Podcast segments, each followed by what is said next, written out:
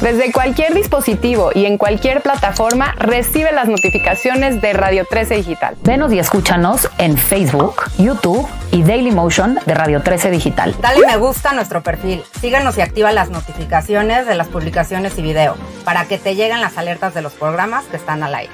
Escucha nuestro podcast en Spotify, Amazon Music, Apple Music y Deezer. Síguenos en YouTube. Búscanos como Radio 13 Digital.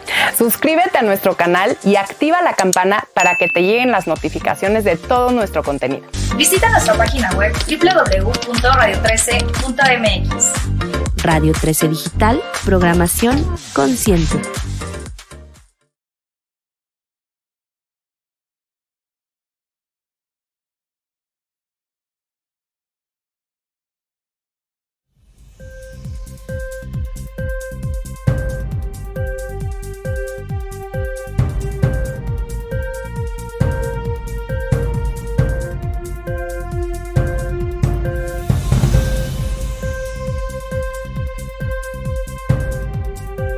Amigos de Radio 13 Digital, ya estamos en un programa más de War Room. Los saluda Daniel Flores, titular de este espacio. Los invito a que nos sigan en nuestras redes sociales como Radio 13 Digital. Nos pueden escuchar también en Spotify y escribir tanto en Twitter como Facebook e Instagram. También, por supuesto, a que me sigan en mi Twitter como arroba Daniel-17 Flores. Y por supuesto, eh, pues que nos comenten, nos dejen sus dudas y comentarios. Aquí los vamos a estar leyendo también durante la transmisión. Hoy tenemos a unos super invitados que ya nos hacía falta que nos visitaran, que nos vienen a presentar un tema que simbró al país, a la vida pública también y que marcó un precedente también en la investigación periodística eh, pues no hace falta presentarlos, aún así para que los puedan, les puedan escribir en, su Twitter personal y también en sus redes sociales tenemos aquí a Nayeli Roldán, periodista de Animal Político. ¿Cómo estás Nayeli? Buenas, ¿Qué tal? buenas tardes. ¿Qué tal? Buenas tardes Daniel, encantada de estar aquí. Muchísimas gracias Nayeli Roldán y tenemos a Manu Ureste también que es periodista de Animal Política. ¿Cómo estás? Político ya. Muy bien, muchas gracias, buenas tardes y un gusto estar aquí contigo y tu auditorio. Muchísimas gracias, mano. Naye, pues nos vienen a presentar este libro que también, eh, para que nos puedan comentar, hizo un boom cuando salió la estafa maestra. Creo que eh, todos eh, conocimos, leímos esa parte, conocimos también parte de la, de la investigación. Tuve oportunidad de, de saber el proceso. ¿Qué es lo que vienen a presentar ahora? Sobre todo porque, pues, todavía sigue generando. Hoy tenemos el tema de Enrique Peña Nieto. Así es. Y bueno, pues, ¿qué es lo que nos presentan? pues eh, con esta nueva edición. Claro, muchísimas gracias eh, Daniel. Bueno, pues este es un nuevo libro completamente, es una nueva investigación, pero sí parte de eh, la estafa maestra que publicamos en 2017, que fue un programa, un, un reportaje periodístico que hicimos en Animal Político y Mexicanos contra la Corrupción que en Animal Político pues somos Manu y yo, y en Mexicanos estaba Miriam Castillo, ¿no? En la investigación original. Eh, y este libro lo que tiene, bueno, y hay que recordarle un poco al auditorio qué significa la estafa maestra, que es un mecanismo de corrupción en el que 11 dependencias de gobierno hicieron convenios con ocho universidades públicas para supuestamente hacer servicios que nada tenían que ver con la academia y que a su vez las universidades contrataron a empresas. Nosotros lo que descubrimos es que esas empresas eran fantasma y por lo tanto el dinero público desapareció ¿no? en esas empresas. Em, ese fue el reportaje original. Lo que tiene este libro es una investigación posterior a eso, ¿no? Los cuatro años siguientes a la publicación de la estafa maestra, eh, Manu y yo le hemos dado seguimiento al tema en diferentes ámbitos. Uno, el juicio de Rosario Robles, todo lo que ha pasado con ella. la, única detenida hasta el momento. La única detenida, exacto, exsecretaria de Estado. Eh, pero también eh, conseguimos fuentes de primer nivel, Daniel.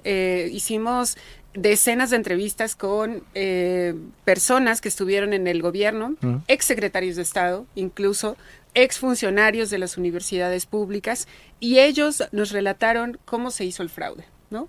Y quiénes participaron, cómo lo hacían, porque eso no lo pudimos responder en la publicación original. Es decir, ¿no? ya aceptaron cómo se hizo todo este entramado de, de corrupción. exactamente. Y entonces, eh, con esta recopilación de fuentes, 50 horas de entrevistas, eh, re- revisión de cientos de documentos, pudimos recrear como ciertas escenas, ¿no? Ciertos momentos, ciertas reuniones entre funcionarios públicos, eh, funcionarios de las universidades, y por eso es que también este libro está narrado eh, más como un thriller político, ¿no? O sea, completamente, eh, porque parecería que es ficción, pero nada está inventado. Para recrear una escena tuvimos que entrevistar a mucha gente que nos describiera, ¿no? Las oficinas, el ambiente, a las demás personas, etcétera, eh, para que el lector prácticamente pudiera estar allí, ¿no? Que pudiera estar en las oficinas, en los lugares donde se hizo el fraude, en, en los pinos, en diferentes dependencias y eh, pues esta es parte, digamos, como de las de las cosas novedosas o de la investigación adicional que trae este libro. Buenísimo, Nayeli. Ya pasaron cinco años, si no me equivoco. ¿Cuatro? Cuatro. Cuatro, Ajá. cuatro años. Eh, se ha hablado mucho, han salido auditorías, han salido, eh, bueno, el tema de Rosario es un punto y aparte yo creo porque eh, pareciera que en este eh, gobierno hay, hay algo ahí con, con ella. Manu, eh, el tema de que es- es cuando sale este reportaje eh, marca una, un, un antes y un después, sobre todo como lo comenta Nayeli. ¿Qué sigue ahora? ¿Qué es lo que buscan con este libro? Sobre todo, pues eh, estamos hablando de una administración diferente y eh, bueno, la idea era que no se repitiera pues este entramado de corrupción. ¿Cómo, cómo lo ven ahora a cuatro años de, de Cuatro años. Bueno, pues este, efectivamente cuando publicamos la investigación original, tuvo que ser una, un, el, el libro que publicamos también en 2018 de la estafa maestra tuvo que ser un libro como mucho más duro, ¿no? Más periodístico en el sentido de más de exponer los datos y, y poco espacio, digamos, para la narrativa, ¿no? Este nuevo libro con Planeta es un libro, como dice Nayeli, mucho más narrativo, es un thriller político, pero en el que también queríamos, o sea, queríamos que, que fuera un libro mucho más ameno de leer para el lector, más como una historia, más como una novela, una serie, aunque Para, no para es el público en general. para el público en general, efectivamente, o sea, que podría ser perfectamente una serie esta de, de Netflix, pero hay que hacer de nuevo el, el- el pronunciamiento de que es 100% real todo lo que Lamentablemente. ¿no? Efectivamente, ¿no? Está todo documentado. Pero además de eso, pues también queríamos aportar algo, ¿no? Aportar revelaciones al, al caso. Y por ejemplo, eh, van a encontrar el lector también cuál fue el papel de la Secretaría de Hacienda, ¿no? De Luis Videgaray, que creemos que es uno de los personajes que nos preguntamos mucho, igual que todos los mexicanos, ¿no? ¿Por qué en este caso no se llegó a investigar nada, ¿no? De- de- No pasó no pasó absolutamente nada, con él. no. Hasta la fecha. Eh, cuando lo que van a encontrar es que desde la Secretaría de Hacienda eh, hubo, se concedieron, se aprobaron ap- ampliaciones de presupuesto brutales, por arriba del 200% a múltiples de las dependencias, secretarías de Estado, que luego cometieron, la- hicieron a través del mecanismo de la estafa maestra, hubo un desvío importante de, de- de- de dinero, ¿no? Entonces es, es uno de los puntos que vamos a tocar nuevos, ¿no? Relevantes en este, en este libro. Otro punto nuevo que no pudimos abordar en el primero, por ejemplo, y que es muy interesante, ¿no? Y que le da este toque de, thriller, es el de los chivos expiatorios. Que así le llamamos a, a- a este capítulo, ¿no? Que es el de múltiples personajes de medio rango, ¿no? De funcionarios de medio rango, que sí están enfrentando consecuencias y consecuencias graves por la estafa maestra, consecuencias judiciales ante la, ante la justicia, que incluso muchas veces, muchos de ellos, esto también es parte ¿no? de, de- esta otra parte del periodismo, ¿no? la estafa de que nos, nos dicen muchas veces, oiga, es que a mí la estafa maestra sé que no es culpa suya, pero a mí me arruinó la vida. ¿no? Entonces eso Pero ni siquiera los altos mandos. No, no, no. Fue No. pa- para, para Son- abajo, ¿no? efectivamente funcionarios de medio rango para abajo, ¿no? Que sí están enfrentando consecuencias, pero además con un modus operandi que se repite en muchos casos y que lo van a, van a encontrar los lectores, que es el de la falsificación de firmas. Mm. Es decir, hay muchas denuncias de estos funcionarios que sus firmas fueron falsificadas en convenios que ellos no reconocen entre dependencias de gobierno y universidades que acabaron en empresas fantasma. Gravísimo. Y a pesar de que hay pruebas forenses, etcétera, la fiscalía en muchas ocasiones se niega a investigar. Ha sido misa. Ha sido omisa, Ujú. ¿no? Eh, hablamos eh, sobre todo en ese entonces cuando salió de la administración de Enrique Peña Nieto y Manu. Ahora con esta administración de Andrés Manuel López Obrador, ya recorrido a, a más de la mitad, ¿Cómo perciben? Sobre todo porque estamos hablando de una de un acto de actos de corrupción donde se, se triangularon recursos, se lavó dinero, empresas fantasmas. Exacto. ¿Cómo lo ven ahora después de, de cuatro años, sobre todo en este gobierno, Claro. Algo que no debería de haberse repetido y bueno, pues hemos visto adjudicaciones directas, empresas fantasma, Empresas fantasma el, el IMCO apenas dio a conocer que eh, rastreó ahí dinero que posiblemente en estas empresas que de reciente creación. ¿Qué sucede con este gobierno? Eh, te agradezco mucho la pregunta porque justo eh, creo que con eso respondemos por qué este libro es vigente, ¿no? Aunque hablemos Claro, de un años. caso que ocurrió cuatro años, o, o bueno, que se conoció hace cuatro años, el tema sigue siendo vigente porque mm, este gobierno tiene, tenía la responsabilidad de hacer justicia de realmente combatir la corrupción, eh, que eso es lo que ya le tocaba, ¿no? Y era su bandera de Andrés y era su bandera, o sea, de hecho, eh, parte de la, de la campaña del ahora presidente, ¿no? Andrés Manuel López Obrador, cuando era candidato, estaba afincada justamente en esto, en el combate a la corrupción, eh, utilizaba, mencionaba la estafa maestra, ¿no? Muchas Como veces. parte de, de su discurso eh, y otros trabajos periodísticos que, eh, que iban a, mm, o que, que tomaba como referencia de eso no iba a volver a pasar y además iban a ser castigados, ¿no? Los responsables. No iban a haber chivos expiatorios, sino que realmente se iba a combatir la corrupción. Eh, ¿Y qué es lo que está pasando? Pues que no fue así, ¿no? Eh, en un principio, el fiscal Alejandro Gertz dio una conferencia de prensa donde nos prometió, ¿no? A los mexicanos que iba a es- investigar la estafa maestra como crimen organizado. Cuando escuchamos eso, Manu y yo estábamos que saltábamos de alegría porque efectivamente siempre insistimos en que esto parecía crimen organizado por el número de integrantes de, de funcionarios que participaban, Por el modus, por el ¿no? modus Mm. operandi, por el lavado de dinero, por las empresas fantasma, o sea, una maquinaria que no es un caso, sino que era un sistema de corrupción. Eh, sin embargo, no fue así. Como dice Manu, se, se solamente han- le han hincado los dientes a funcionarios de medio rango hacia abajo, pero además todos eh, juzgados de manera aislada, ¿no? Solamente una pequeña parte del convenio, ¿no? Eh, cuestiones administrativas.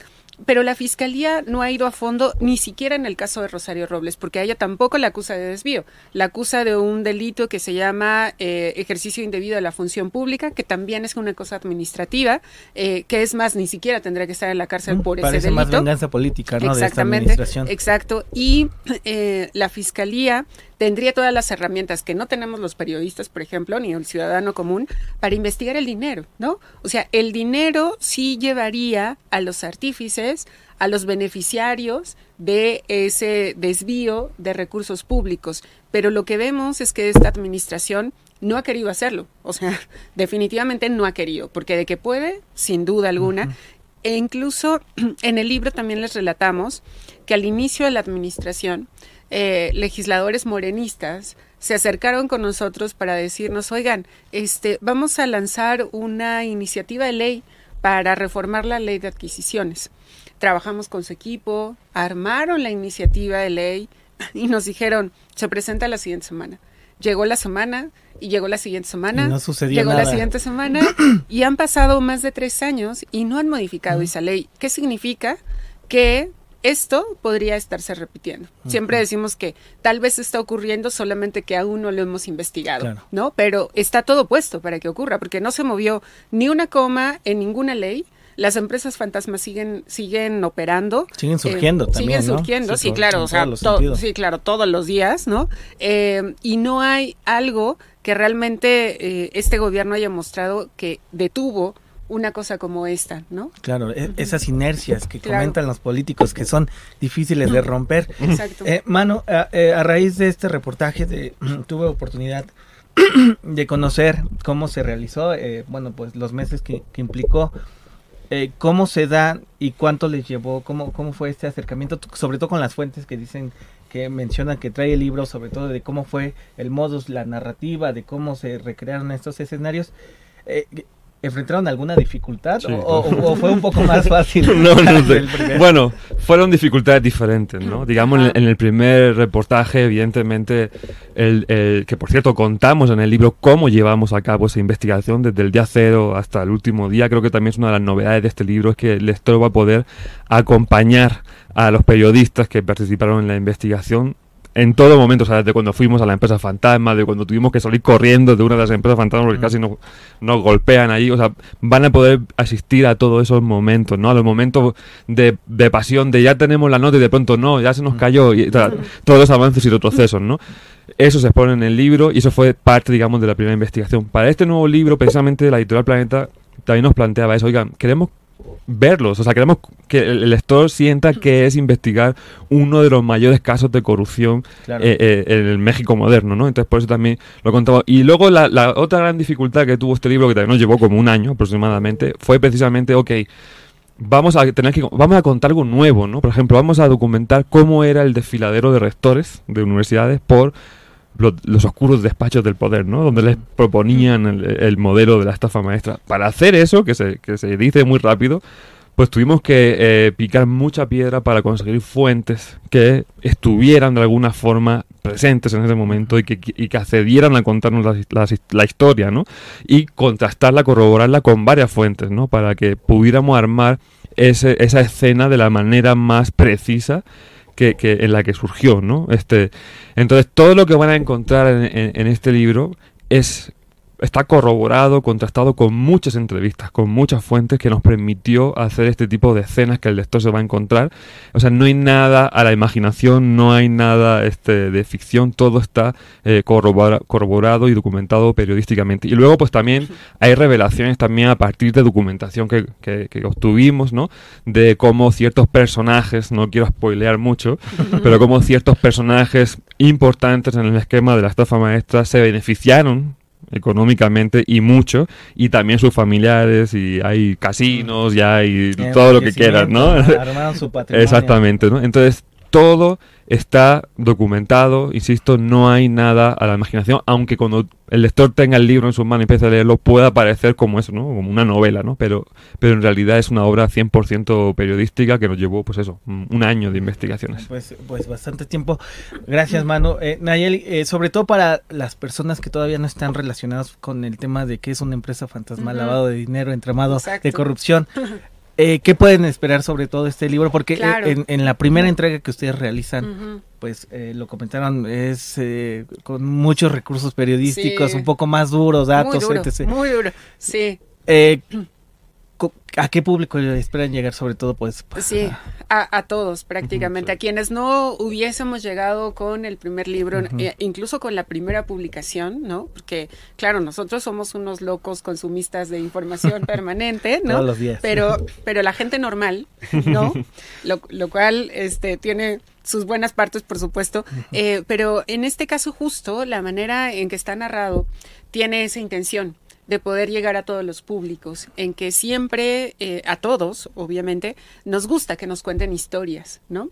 Y entonces por eso este está narrado de esa manera, eh, aunque, insistimos, parece novela, pero no lo es, ¿no? Es, un, es una cosa 100% real. solo en México, ¿no? Sí, exactamente, solo eso. en México, exacto. Este, porque construimos o contamos a los políticos, a Luis Videgaray, a Rosario Robles, a Enrique Peña Nieto, eh, otros ex secretarios de Estado, eh, los contamos en, en su escala de grises, ¿no? Porque también esto no es como la clásica telenovela mexicana del bueno bueno, el malo malo. No, no, no, nadie funcionamos así. Con diferentes tonalidades. Exactamente, ¿no? Entonces, eh, los conocemos en este libro eh, de una manera distinta, ¿no? O sea, no es eh, este Luis Videgaray que tenemos en la mente de las conferencias de prensa, ¿no? Un tipo muy reservado, este, muy duro también. Conseguimos gente muy allegada a él que nos cuenta su personalidad, que nos contó ciertos pasajes, ¿no? Que lo pintan de cuerpo entero como, como este hombre sí duro, pero brillante, eh, con aspiraciones presidenciales incluso, ¿no? Entonces, eh, está contado muy en ese sentido, pero también tenemos forzosamente que hablar del esquema, ¿no? Completamente. O sea, tratamos también de hacerlo de una manera como muy lúdica, o sea, de, de decir, a ver, eh, una empresa fantasma es Como una ABC. como un ABC, exacto. O sea, aprovechamos algunos espacios de la narrativa para decir, eh, paréntesis, ¿no? Una empresa fantasma es aquella que solamente simula hacer algún tipo de servicio, pero no tiene empleados, no tiene capital, ¿no? No tiene una sede física. Y gana millones. Y gana ¿no? millones, ¿no? Y, y por eso es una simulación, o sea, solo recibe el dinero, pero no está haciendo ningún tipo de servicio. Eh, explicamos también cuál es el, el modo en el que se hizo esta subcontratación, ¿no? La dependencia con la universidad, luego la universidad eh, a las empresas, la simulación de los comprobantes de servicios que se llaman entregables, ¿no? Eh, pero que, y que también se fabricaban, ¿no? Entonces, digamos, también tenemos que abordar esa parte, lo hicimos de la manera más eh, sencilla posible, más cotidiana, eh, ¿no? Haciendo símiles con eh, incluso la forma en la que organizamos el gasto en la casa, por ejemplo, ¿no? O, o- o- o la manera en que cada quien trabaja o cobra, etcétera. Entonces tratamos de hacer como esas eh, esas comparaciones para que fuera mucho más digerible la información, porque reconocemos que si a nosotros nos costó trabajo Claro. entenderlo durante la investigación, también es complicado que la gente de a pie que no está inmiscuida en todo esto, ¿no? Este, pues se, se vuelve todavía más complicado. Entonces tratamos también de hacerlo lo más digerible posible. Buenísimo. Y sobre todo eh, en esta administración en donde pues no ha pasado nada. Pareciera que Sí. no hay voluntad, eh, hay los recursos y está todo, pero no hay voluntad. Mano, para, para ir cerrando, todavía nos quedan unos minutos. Mm, ¿Qué esperan de este gobierno? Sobre todo, eh, seguramente lo va, lo va a ver el propio presidente, que eh, lo comentaban, se colgó varias veces de la estafa maestra para impulsar su- sus aspiraciones, su, campa- su campaña y su discurso de corrupción. Eh, ¿Qué sucede ahora y qué esperan sobre todo en esta en este gobierno? Pues es que ya llevamos la mitad, ¿no? De No, ya, ya casi se nos va a acabar y no sucede Este, nada. Bueno, ya están Yo- los precandidatos, ¿no? están las corcholatas, La a todo lo que da. ¿no? Yo la verdad, sinceramente y francamente, cada vez espero menos, ¿no? Por, por el tiempo que, que queda. Pues no sé, o sea, lo que podríamos esperar era lo que se nos prometió, ¿no? El fin de, la impunidad, por lo menos, ¿no? Es decir, que por lo menos haya... Tampoco estamos pidiendo, no, que tiene que estar Peña Nieto y todo en la cárcel. No, o sea, que realmente hay una investigación que abarque el tema de la estafa maestra como lo que se nos prometió, ¿no? Como un caso de corrupción a gran escala que permita que la investigación de las autoridades nos permitiera saber qué pasó con ese dinero, con esos más de 7 mil millones de pesos que, que- que se fueron. Ya hay unas pistas que también se, se exponen en el libro, que pudieron ir a campañas, este, pero realmente no hay una investigación que haya seguido el, el curso del dinero. No sabemos a día de hoy, seguimos sin saber a día de hoy, cuatro años después de la publicación original, la gran pregunta que muchas veces también nos hacen, ¿y dónde fue a parar el dinero? Pues es que nosotros como periodistas no, no tenemos la facultad para, para pedir cuentas bancarias, por Claro, ejemplo, ¿no? ¿no? La autoridad sí, ¿no? Entonces lo que esperaríamos todavía eh, es que no haya esa impunidad, que haya una investigación a gran escala y que Y- no se que quede. no se repita. Exactamente, y por supuesto que se pongan los medios que para que no se pueda repetir un esquema de corrupción como la estafa maestra, porque a día de hoy, pese a que llegaron con mucho entusiasmo a- en el Congreso a, a- intentar este eh, ponerle ese cortapisas a- al artículo primero de la ley de adquisiciones, pues a día de hoy sigue todavía abierta esa puerta y sigue abierta la posibilidad de, que siga habiendo estafas maestras, ¿no? Solamente como dice Nayeli, pues tal vez no lo estamos investigando, pero podría pasar, ¿no? Muchísimas gracias, mano.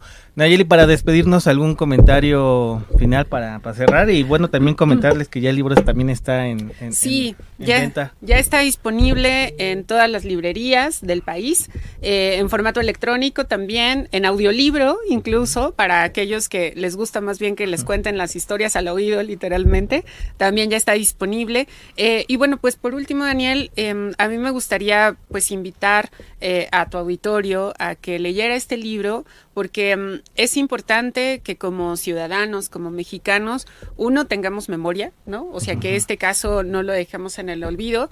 Dos, que sepamos que este gobierno también no tiene una cuenta pendiente, ¿no? Con todos nosotros, eh, que el combate a la corrupción, aunque digan que ya se acabó, eh, pues no se acaba con decretos, ¿no? Por decreto o por repetirlo todos los días. eh, aquí está la prueba viviente de que no se ha combatido la corrupción.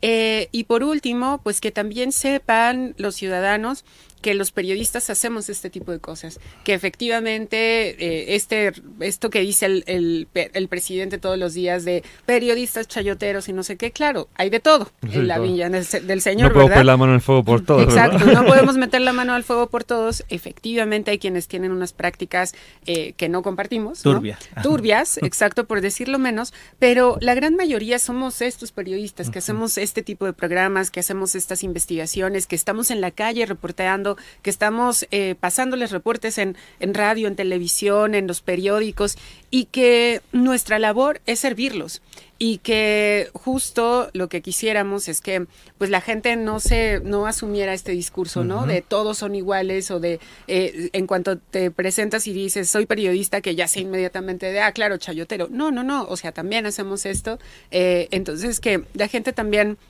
no acepte este tipo de, de Claro, discursos, importantísimo, ¿no? Este sí, completamente, porque además, pues este país es uno de los más peligrosos para ejercer el oficio. Aquí hay eh, decenas de, de, de asesino- asesinatos de periodistas y creo que creo que hacemos una labor importante y la gente, eh, pues también tendría que ver esta otra cara, ¿no? Y no solamente escuchar este discurso permanente de todos son malos y todos son chayoteros, sino que hacemos estas cosas, ¿no? Y Claro. trabajamos para para para nuestros lectores, lectoras. Muchísimas gracias, Nayeli. Y, y sobre todo, independientemente sea el gobierno que sea, Exacto. el Exacto. siguiente, el próximo, se va a criticar, se va a investigar.